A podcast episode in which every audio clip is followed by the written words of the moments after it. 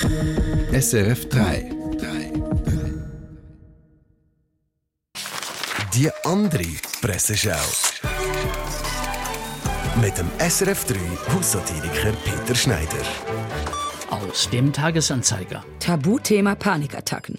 Bloggerin Silvia Eschbach hat genug von der Tabuisierung dieser Volkskrankheit. Und ich habe genug von dieser Art des Tabubruch Behauptungs Enthüllungsjournalismus. Doch der Reihe nach. Scheinbar braucht es immer noch Mut, zu dieser Erkrankung zu stehen. Der Unterschied zwischen scheinbar und anscheinend ist offenbar auch immer noch ein Tabu, wenn auch ein unscheinbares. Wenn heute Prominente aller Alters- und Gesellschaftsschichten vom Topmodel Kendall Jenner über Prinz Harry bis hin zum RTL-Schuldenberater Peter Zwegert öffentlich zu ihren Panikattacken stehen und erzählen, was diese Erkrankung bei ihnen auslöst und ausgelöst hat, ist das immerhin ein Fortschritt im Sinne einer Enttabuisierung. Aber das Tabu bleibt.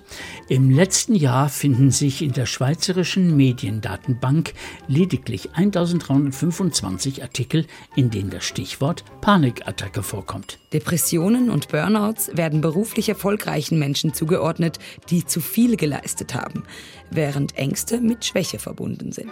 Ganz so wie Darmkrebs als schick gilt, aber Brustkrebs immer noch ein rosa Schleifentabu darstellt. Mehr Presseschau mit dem Peter Schneider, immer online und als Podcast. Unter Comedy auf srf3.ch. Eine Sendung von SRF 3. Mehr Informationen und Podcasts auf srf3.ch.